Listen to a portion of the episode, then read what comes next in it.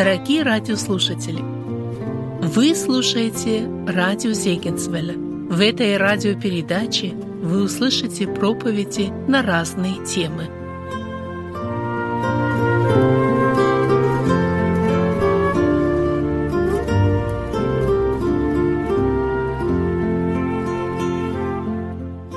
Приветствую вас, дорогие братья и сестры. Приветствую тебя, возлюбленная, нежно любимая, небесным женихом, невеста Господа нашего Иисуса Христа. Братья попросили меня говорить на одну тему, и я скажу, что это за тема, но прежде хотел бы оставить одно пожелание. И пожелание это следующее. Слова нашего Господа, записанные в Евангелии от Иоанна в 14 главе. Там сказано так. Христос говорит, «Да не смущается сердце ваше. Веруйте в Бога и в Меня веруйте». Как часто, вот особенно в последнее время, наши сердца приходят в смущение. От тех событий, которые происходят в мире, от тех переживаний, которые случаются в нашей жизни.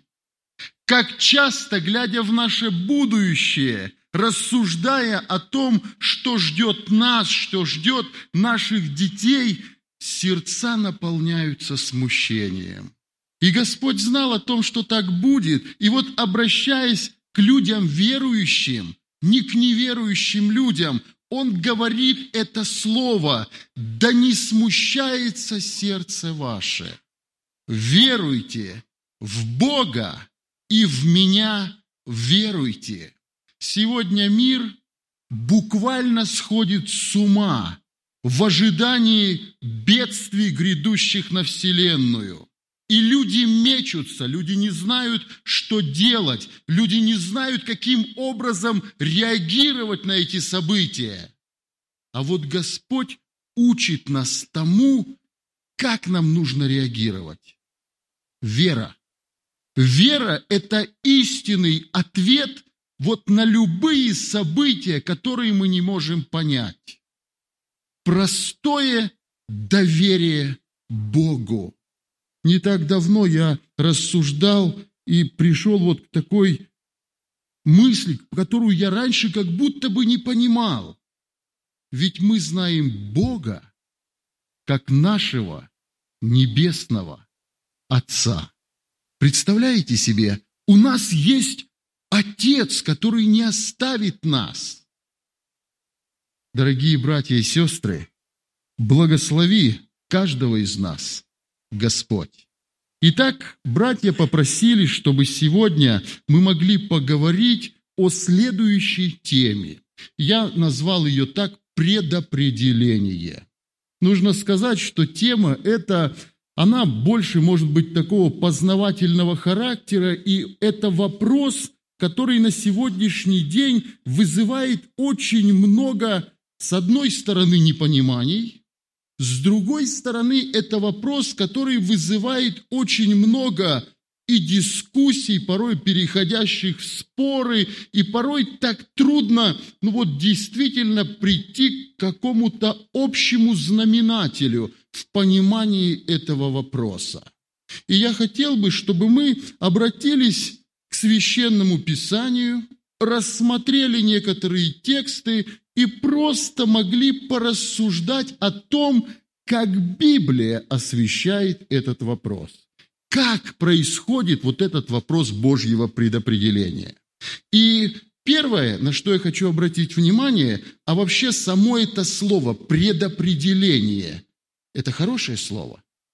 Когда-то я говорил проповедь в нашем доме молитвы и сказал это слово. И вот ко мне подходит один брат и говорит, как ты вообще, зачем ты вообще это слово с кафедры говорил? Братья и сестры, вообще слово это, понятие это библейское.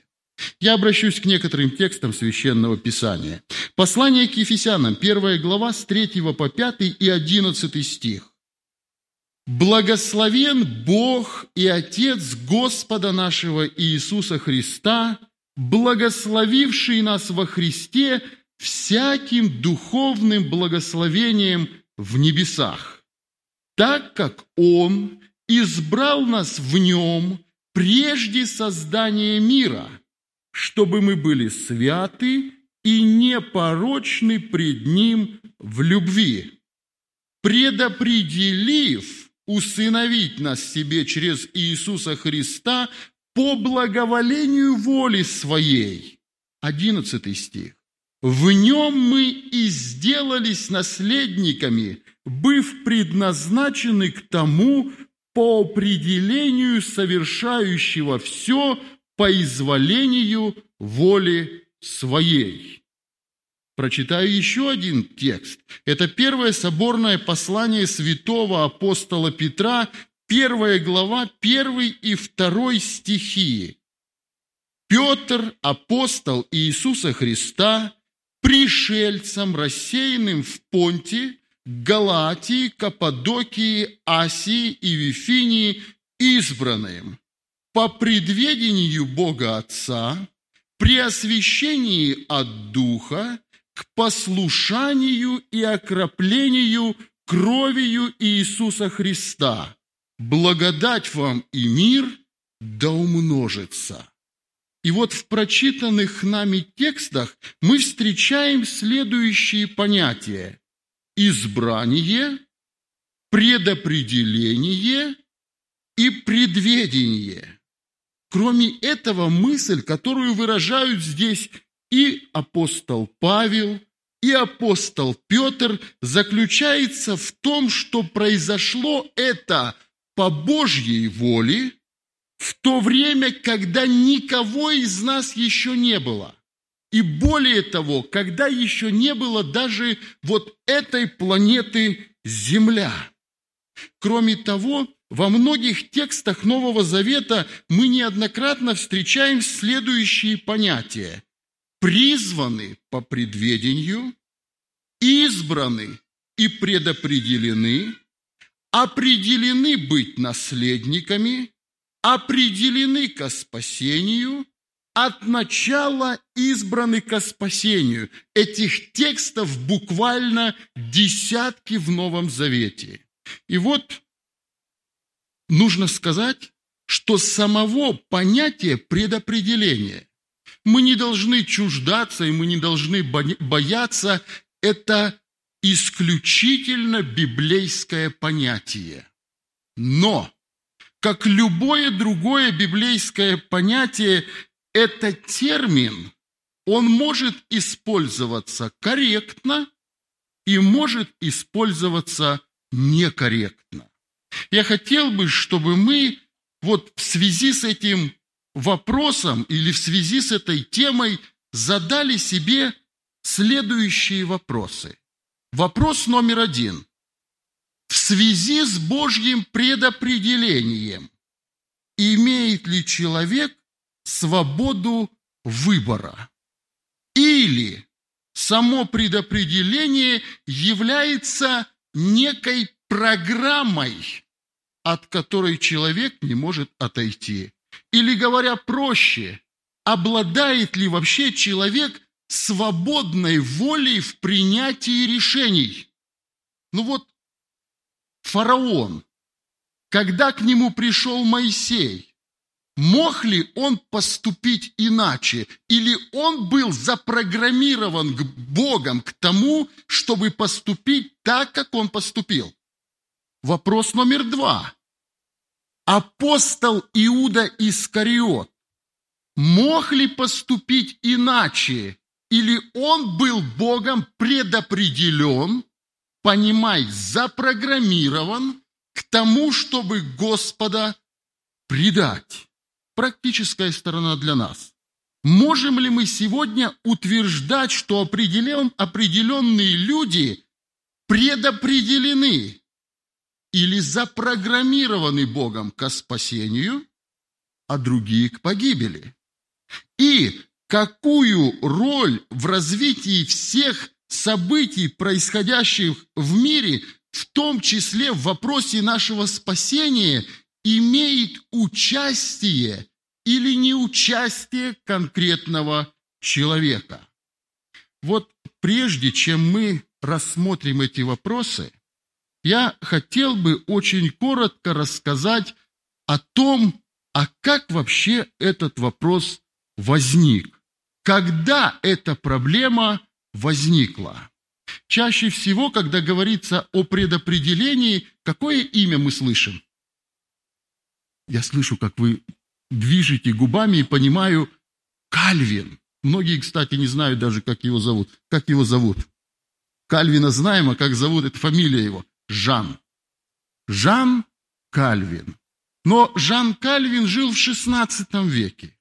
А проблема возникла за 11 столетий до него. И проблема эта связана с именами двух великих людей. Одного зовут Пелагием, а другого зовут Августином, и к нему обычно добавляют звание Августин, все знают, блаженный. Вот проблема началась с этих двух людей. В прекрасный день V века британский монах Пелагий, проделав длинный путь, истратив много средств, преодолев большие опасности, вступает в столицу древнего мира, город Рим.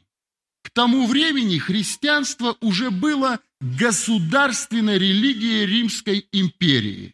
И Рим обычно к нему добавлялось прилагательное слово «святой Рим».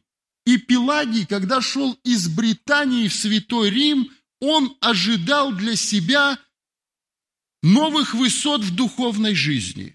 Он ожидал, что придя в Рим и оказавшись на торжественных богослужениях, в великолепных храмах, его душа поднимется еще на одну ступеньку выше. Но, придя в Рим, он обнаружил, что жизнь в столице в духовных вопросах на гораздо более низком уровне, чем даже в той глубинке, из которой он сюда пришел. И он увидел, что в жизни многих людей, в том числе и людей, призванных быть по определению святыми, служителей церкви, властвует грех. И более того, то, что его больше всего, ну так сказать, поразило, эти люди оправдывали свои грехи со священным писанием в руках. И они говорили, вследствие того, что природа наша испорченная, грешная, мы просто не можем поступать иначе. Это настолько возмутило Пелагия, что он в ответ, его ответной реакцией было то, что он основал свое учение. И суть этого учения заключалась в том, что он уделял особое внимание и делал особый акцент на свободной воле человека и его способности самостоятельно, без Божьей помощи, преодолевать встречающиеся в жизни искушения и в конечном итоге достичь спасения своей души, спасения и Царства Небесного. То есть Пелагий начал учить, что человек вне зависимости от Божьей благодати только усилиями своей воли может победить любые искушения и в конечном итоге может достичь Царства Божьего. Более того, он учил, что благодать вовсе не является обязательным условием в деле спасения человека. Подобное учение безусловно, не могло не вызвать несогласия среди людей, верующих того времени, и многие из служителей начали открыто противостоять тому, чему Пелагий начал учить. И самым ярким оппонентом Пелагия, кстати, Пелагий считается ересиархом, Самым ярким оппонентом Пелагия, безусловно, стал великий человек, выдающийся человек V века Августин Блаженный. И вот интересно, богословие Пелагия было сформировано благодаря его личному горькому опыту. Он был не согласен с тем опытом, с которым он встретился в Риме. Богословие Августина по этому вопросу было точно так же сформировано его личным опытом и переживанием. До своего обращения ко Христу Августин вел весьма греховный образ жизни. И вот когда он покаялся, примирился с Господом, на протяжении довольно длительного времени он боролся со грехами и все равно не мог их преодолеть. У него были в его жизни запинающие грехи. И вот обращение, полное обращение и освобождение для Августина произошло совершенно неожиданно, в один момент. И для него это было настолько удивительно, что он воспринял это как действие божественной благодати, которое совершилось в нем помимо его собственной воли. Исходя из своего субъективного опыта, Августин сделал вывод, что свободная воля человека в деле спасения не играет вообще никакой роли, так как после грехопадения у человека как таковая свободная воля просто отсутствует. И спасение человека совершается исключительно всемогущим действием божественной благодати. В одном из своих писем Августин написал следующие слова. «Через тяжесть первородного греха мы потеряли свободную волю любить Бога». То есть он понимал, что после грехопадения господствующим началом в человеке было греховное начало. И человек просто утратил свободную волю избирать добро. Благодать, по учению Августина, есть внутренняя сила, которая занимает место свободной человеческой воли в душе грешника. И благодать, которая занимает место в душе грешника, дает ему желание добра, спасения, дает ему веру и вообще вот эта благодать, которая поселяется в человеке, собственно говоря, и совершает его спасение. Блаженный Августин первым в истории христианства, обратите внимание, это был пятый век. До этого, этого учения в церкви не существовало. Августин первый высказал мысль, о непреодолимом действии божественной благодати, которая подчиняет себе даже противоборствующую волю человека. Итак, коротенький экскурс в историю, я думаю, это важно. Итак, как мы видим, с понятием предопределения связано два основных вопроса. Первое свобода воли человека, обладает ли человек свободной волей в принятии решения и есть ли у него способность избирать добро. И второе, каково значение благодати Божьей в деле спасения человеческой души. Более чем через тысячу лет после Августина Жан Кальвин принял учение Августина и довел его до логического завершения, создав о или создав учение о изначально всеобщем предопределении людей, одних к вечному спасению, а других к вечной погибели. И вот перед нами возникает вопрос, а как же быть нам? Как нам разобраться в этих вопросах? И просто за недостатком времени я хотел бы рассмотреть два основных понятия на библейских примерах. Как нам необходимо понимать, первое, что такое Божие предопределение. И второе, как мы можем понимать, есть ли свободная воля человека, и если она есть, как она работает. Начнем с простого вопроса. И рассмотрение одной области нашей жизни, которая не касается непосредственно нашего спасения, но тем не менее, в которой мы видим, что вот это понятие Божьего предопределения безусловно существует. Я бы хотел, чтобы это, эти наши рассуждения послужили разминкой для нашего разума. Вопрос ко всем нам, каждому в отдельности. Предопределил ли Бог для каждого из нас количество лет, которые мы проживем?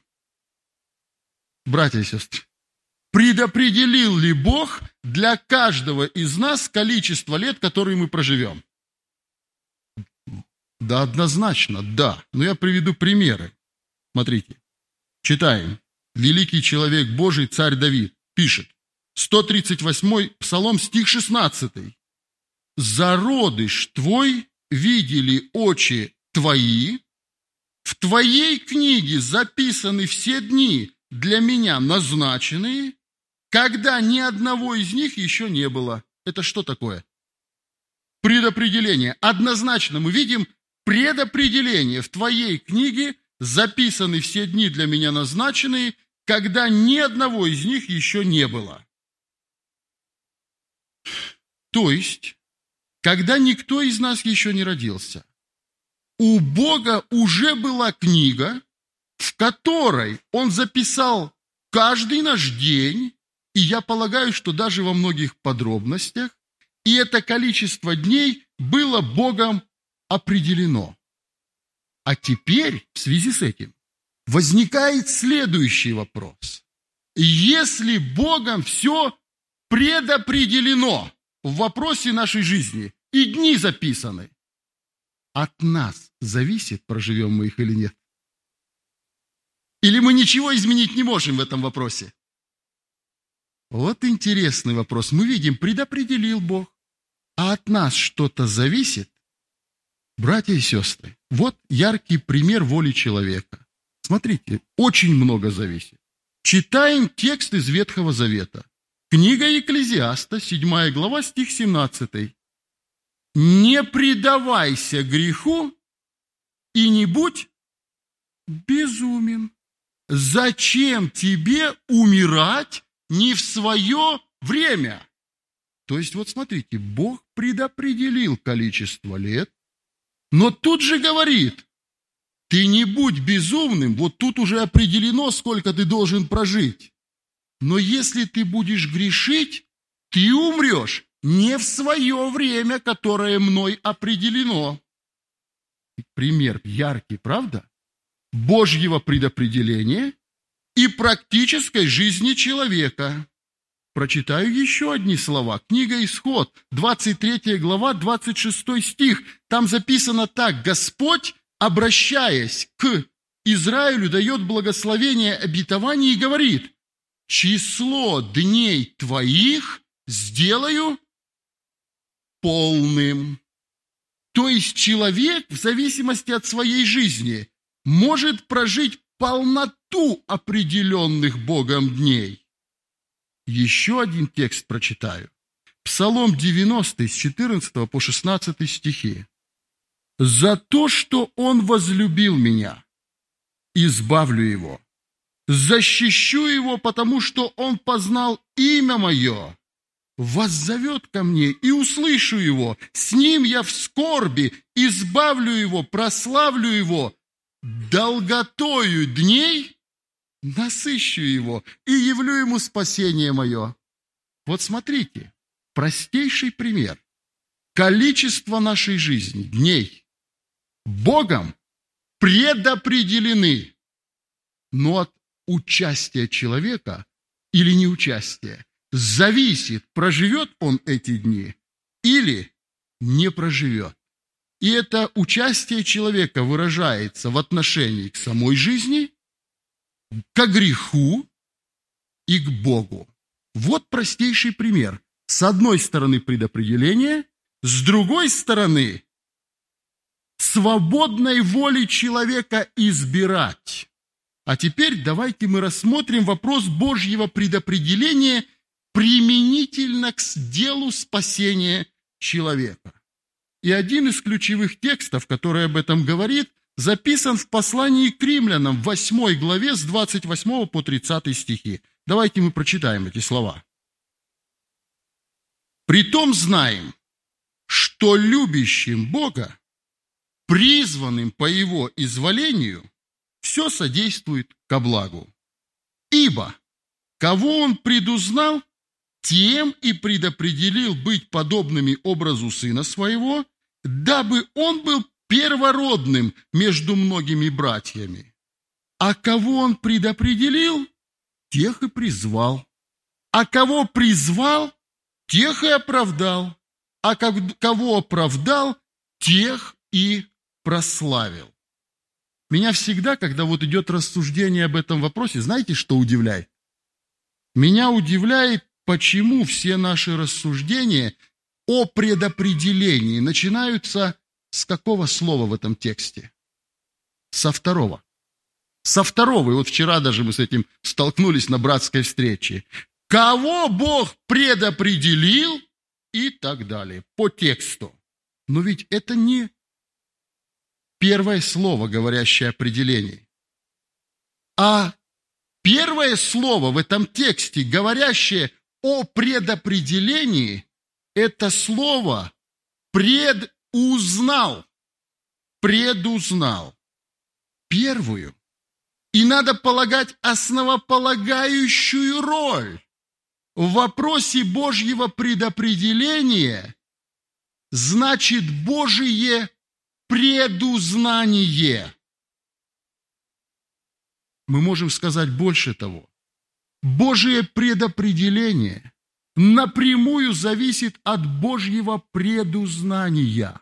То есть Бог, будучи существом, всеобъемлющим и всеведущим, всезнающим, Он еще до сотворения мира знал наперед абсолютно все. И Бог в своем предузнании, Он знал, вот идет человек по жизни. Я тут обращусь к нему со словом Евангелия. Вот тут обращусь к нему со словом Евангелия. И постучусь в его сердце раз, два, три, пять, я не знаю сколько. И этот человек откликнется на Божий призыв, он последует за Иисусом Христом, и в конечном итоге он будет наследовать Царство Небесное. И Бог на основании этого предузнания – что делает? Он уже предопределил, что человек будет в раю, и его имя записал в книге жизни в вечности. Он точно так же знал и за другого человека.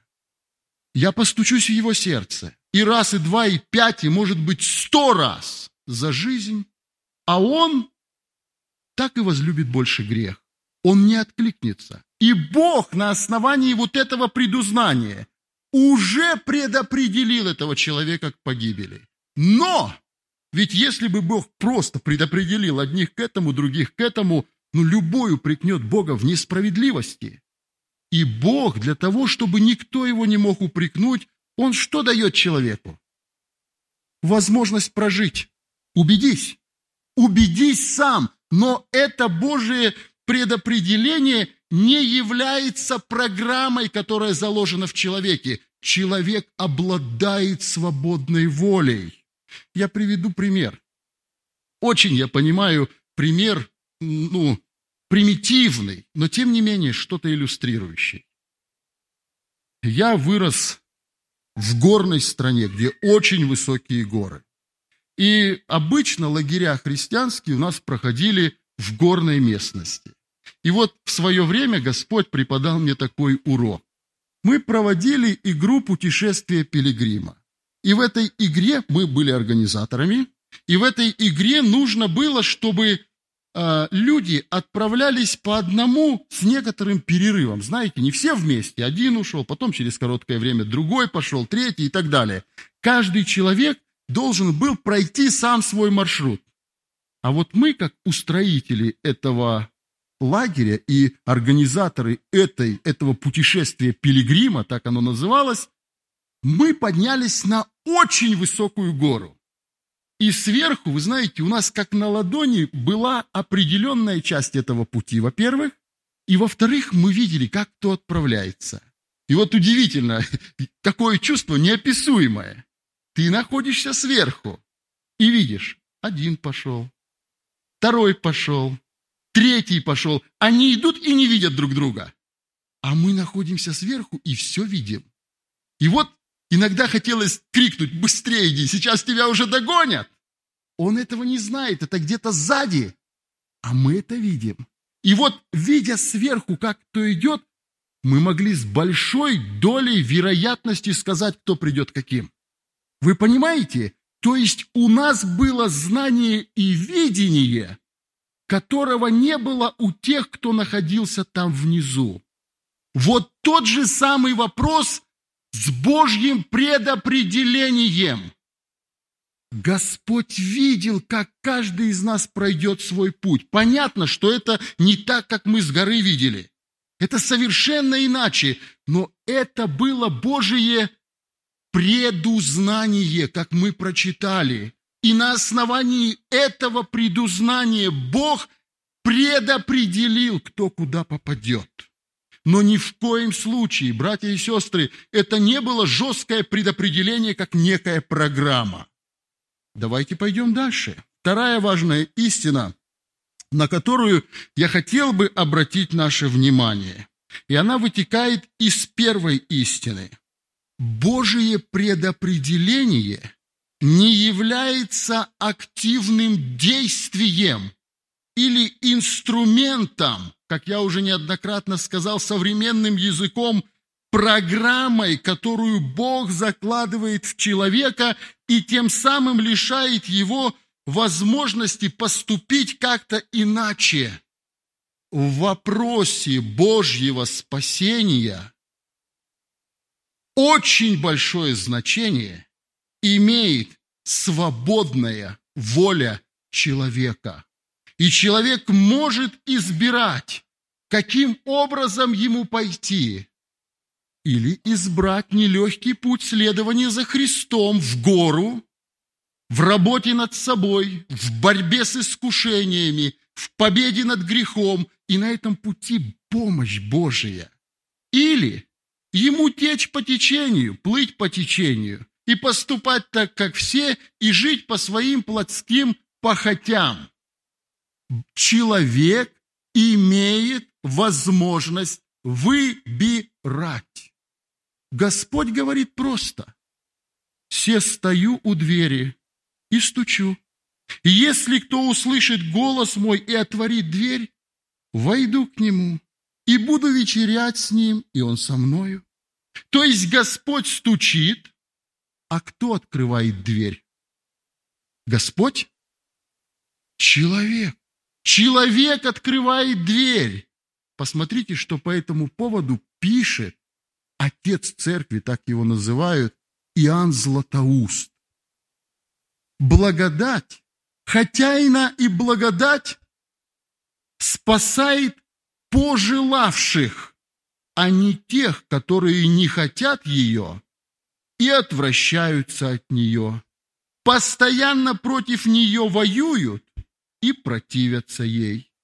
Бог не принуждает никого, если Он хочет, а мы не хотим, то спасение наше невозможно не потому, чтобы хотение Его, Бога, было бессильно, но потому, что Он не принуждает никого.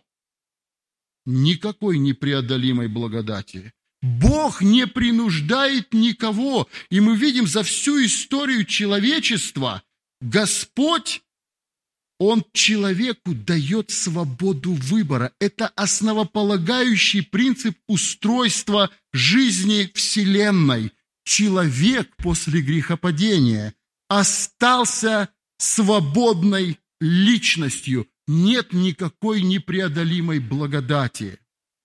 Более того, мы видим, что Священное Писание так ясно предупреждает, что благодати можно что?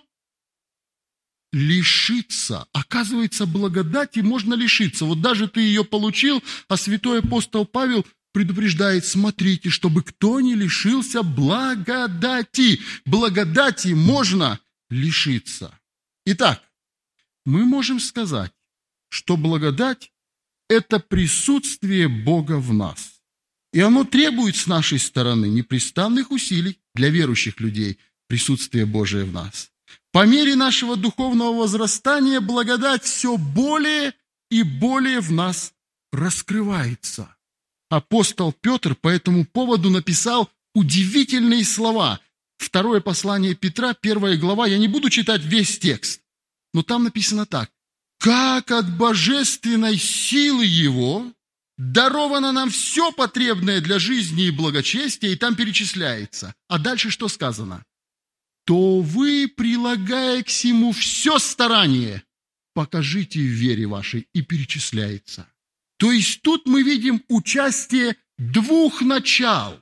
Для меня стал очень близок образ жерного. Два жерного. Один жернов не может выработать муку, но есть два жерного, которые, соприкасаясь друг с другом, делают муку. Вот точно так же вопрос человеческого спасения. Два начала. С одной стороны Божие, и с его стороны даровано все необходимое для нашего спасения. С другой стороны человеческое начало. И когда эти два жернова соприкасаются, то человек начинает двигаться в небо. Вот смотрите, Господь говорит, Евангелие от Матфея, 11 глава, стих 12. «Царство небесное силою берется, и употребляющие усилие восхищают его». Вот это человеческая сторона в деле спасения. В богословии, и не только в богословии, кстати, есть такой интересный термин. Он звучит следующим образом. Синергия. Слышали? На Toyota Prius это слово сзади написано. О чем оно говорит? Это слово говорит о том, когда два или больше начал работают в одном направлении, чтобы достичь единой цели. Вот в Toyota Prius это означает, что там, кроме двигателя внутреннего сгорания, что еще есть? большой аккумулятор, который двигает машину, когда двигатель отключается. Вот синергия – это понятие есть и в богословии, и оно подразумевает работу с одной стороны Бога, с другой стороны человека для достижения одной цели – спасения человеческой души мы продолжим наше рассуждение и рассмотрим на конкретном примере Иаков и Исав. Интереснейший текст, да? Вот в одного возлюбил, другого возненавидел. Как понять? О чем речь? Вечером мы эти вопросы рассмотрим более подробно на примерах конкретных людей. А сейчас я хотел бы подвести резюме всего вышесказанного, того, что сказал сейчас. Первое. Бог действительно предопределил людей, одних к спасению, а других погибели. Но сделал это Он на основании своего предузнания Божьего всеведения. Второе. Божие предопределение не является активным – то есть это не есть та программа, которая заложена в человека, от которой он не может уклониться и жить как-то по-другому. Третье. Человек обладает способностью принять или отвергнуть Божий призыв. и благодаря этому либо получить спасение, либо погибнуть. Четвертое.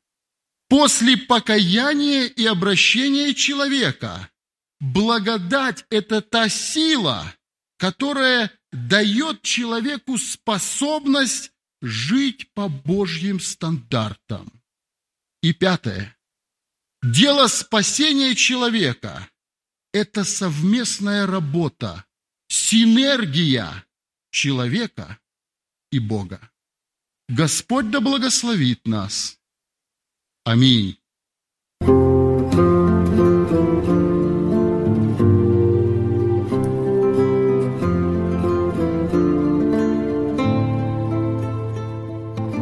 Вы слушали радио Зейкинсвелля «Волна благословения», город Детмалт, Германия. Дорогие радиослушатели, мы желаем вам Божьих благословений –